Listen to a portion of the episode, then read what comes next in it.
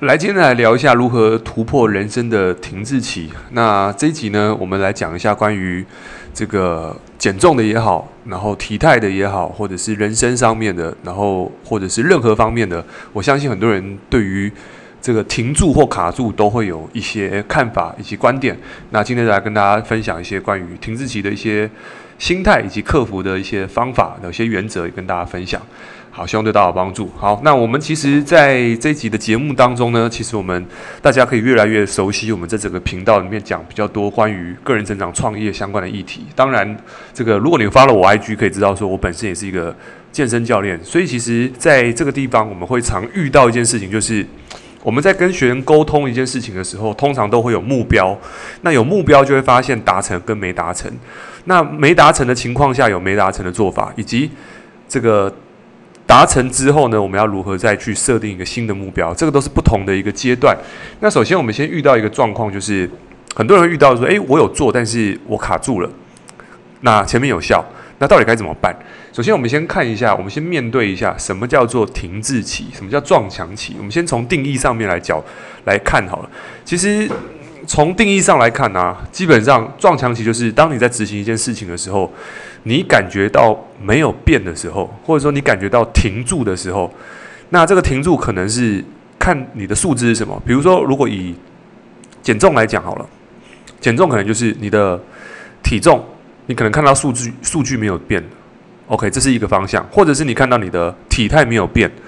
或者是你今天在这个这个创业，你可能会有一些数字上，你发现这个数字没有变。那这个地方我们先很清楚去看一件事情。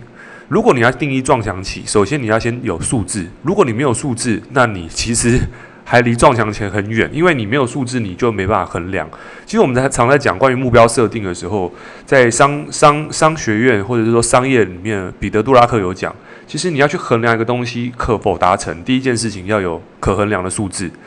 这是第一点。那你要在面对撞墙期之前，应该是衡量。你在撞墙期之前，应该是有一个目标想达成，所以你才撞到墙嘛。所以我常在咨询学生说：“诶，那你遇到撞墙期，那你的目标是什么？”他说：“我目标就是要这个要瘦。”OK，那第一个是要瘦，要瘦多少？他说：“嗯，就是要瘦就好。”所以这个地方他最大的问题不是撞墙期，而是他目标不明确。你不目标不明确，其实很容易撞到墙。有时候那个墙其实到处都是，但是你没有清楚界定的目标。这件事情就很容易遇到撞墙。好，OK，那当然还有很多人说，诶，这个这个我在社群媒体或者我个我做个人创业，然后我今天是这个个人公司，我今天是在网络上创业，或者是我今天在经营一个组织行销，或者是我今天反正我在做一个生意好了。我发现我今天没有成长，没有前进，那一样的，我们会问他说，诶，那你的目标是什么？他说，我的目标就是要更多的客户。更多的营业额，那我说那营业额要多少？他说越多越好。那到底是多少？他说嗯，反正就是要比较多。那你真的要讲个数字，那他才会勉强塞出一个数字。也就是说，其实遇到比较多状况是，他对于他数字上面的明确性并不高。那这地方会出现一个很大的问题，是因为数字不明确，我们就很难去规划出他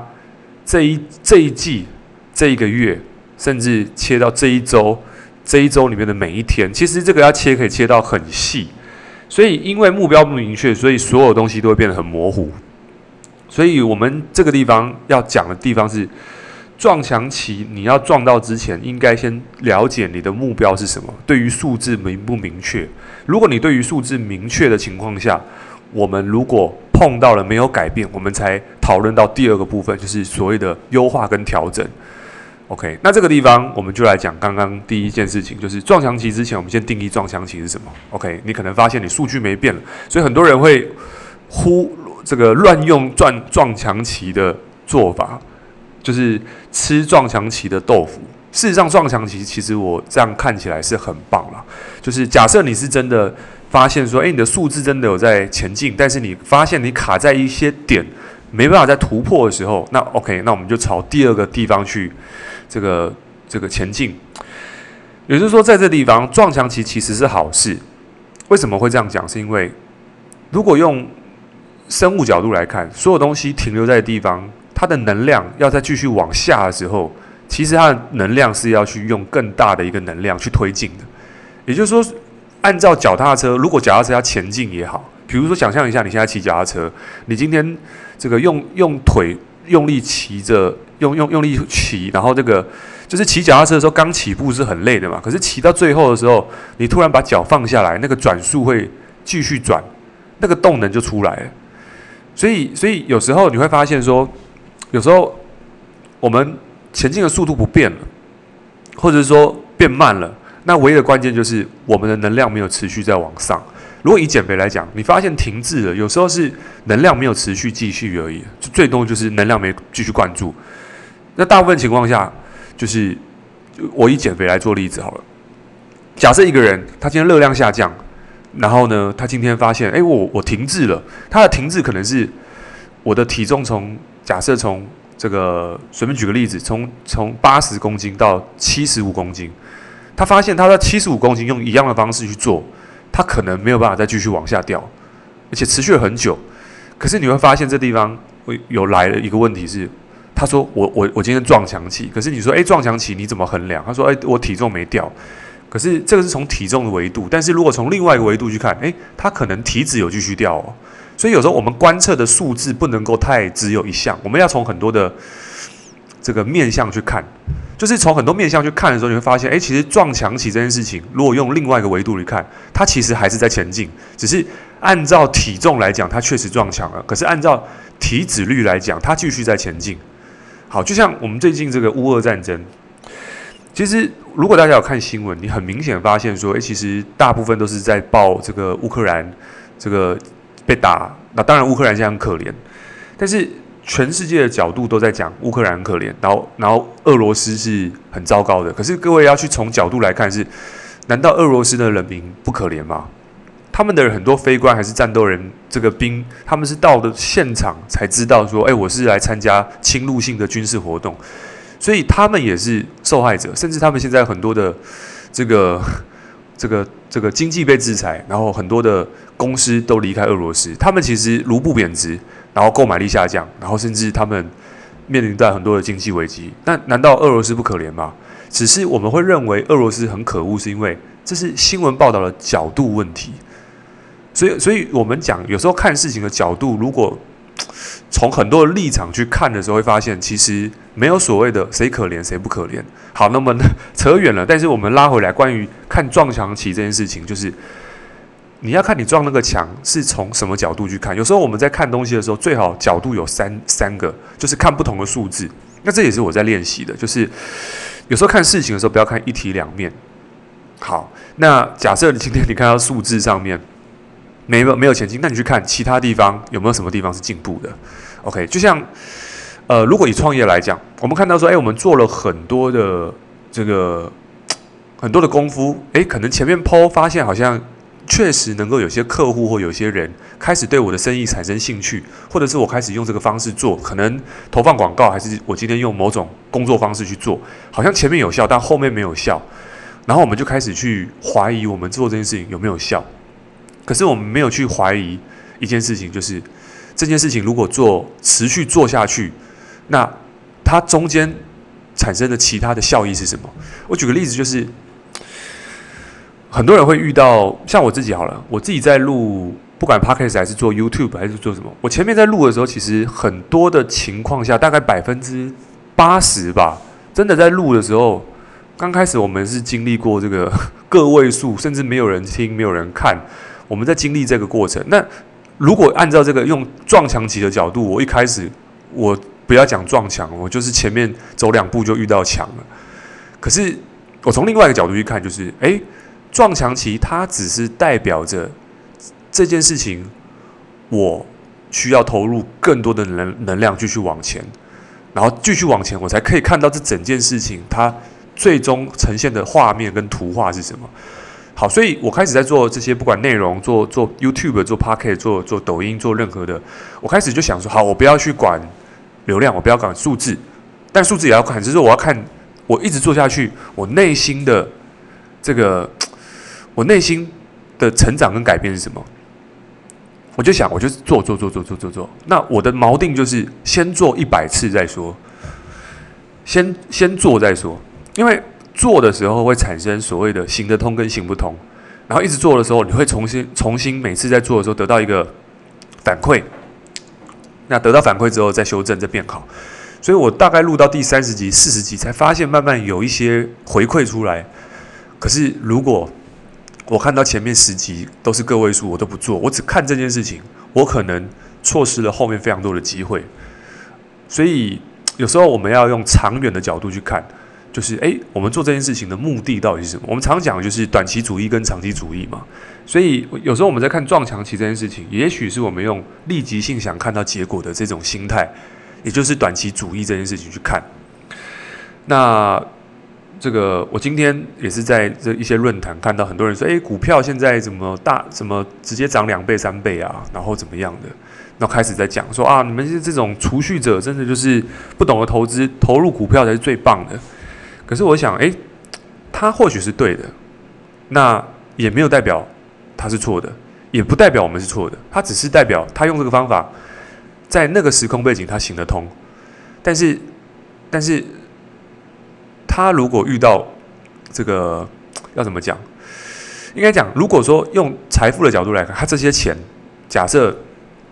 他是这个不会守财的人，那或许这些钱在某些情况下它是流掉的，那那是另外一个课题。好，我我讲远了，我简单来说就是，有时候我们在看一些东西的时候，我们看的维度就是不要只看一件事情。但你可能说啊，可是我今天。我今天做做做任何事情，我就是要看到目标，看到目的。好，那如果是这样的话，那首先我们如何推进我们的目标，然后摆脱撞墙期？首先第一件事情就是我们要先厘清，就是有两个跷跷板。我们有讲过，就是我在一个教练身上学到，有个叫 Dan John 的一个教练，那他出了一本书叫《健身也健心》。那我觉得这一个书里面讲很多基本逻辑，那其实讲的一个概念就是有两个跷跷板。有两个板凳，一个是公园的板凳，跟巴士的板凳。那是什么意思？就是公园的板凳坐上去，他只在乎就是随性好玩；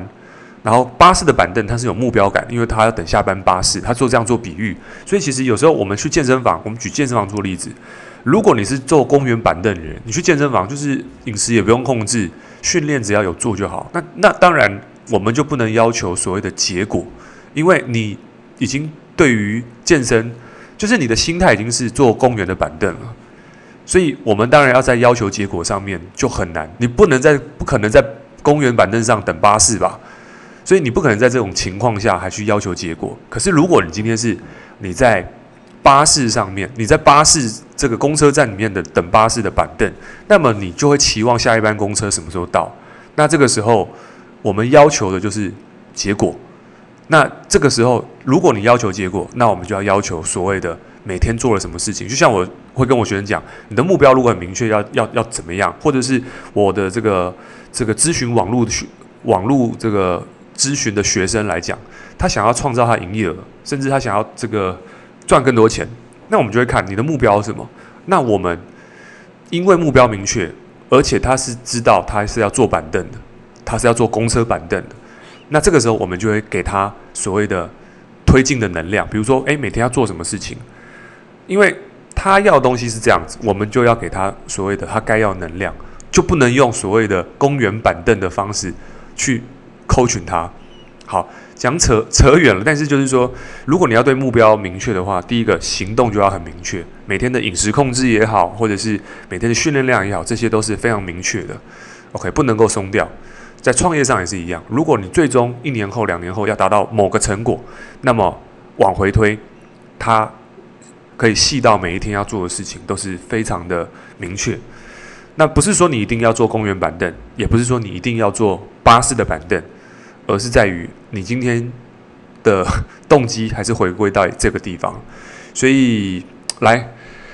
讲了很多关于撞撞墙期的部分，那最后。如果说你持续不断的在撞墙期这个地方打转的时候，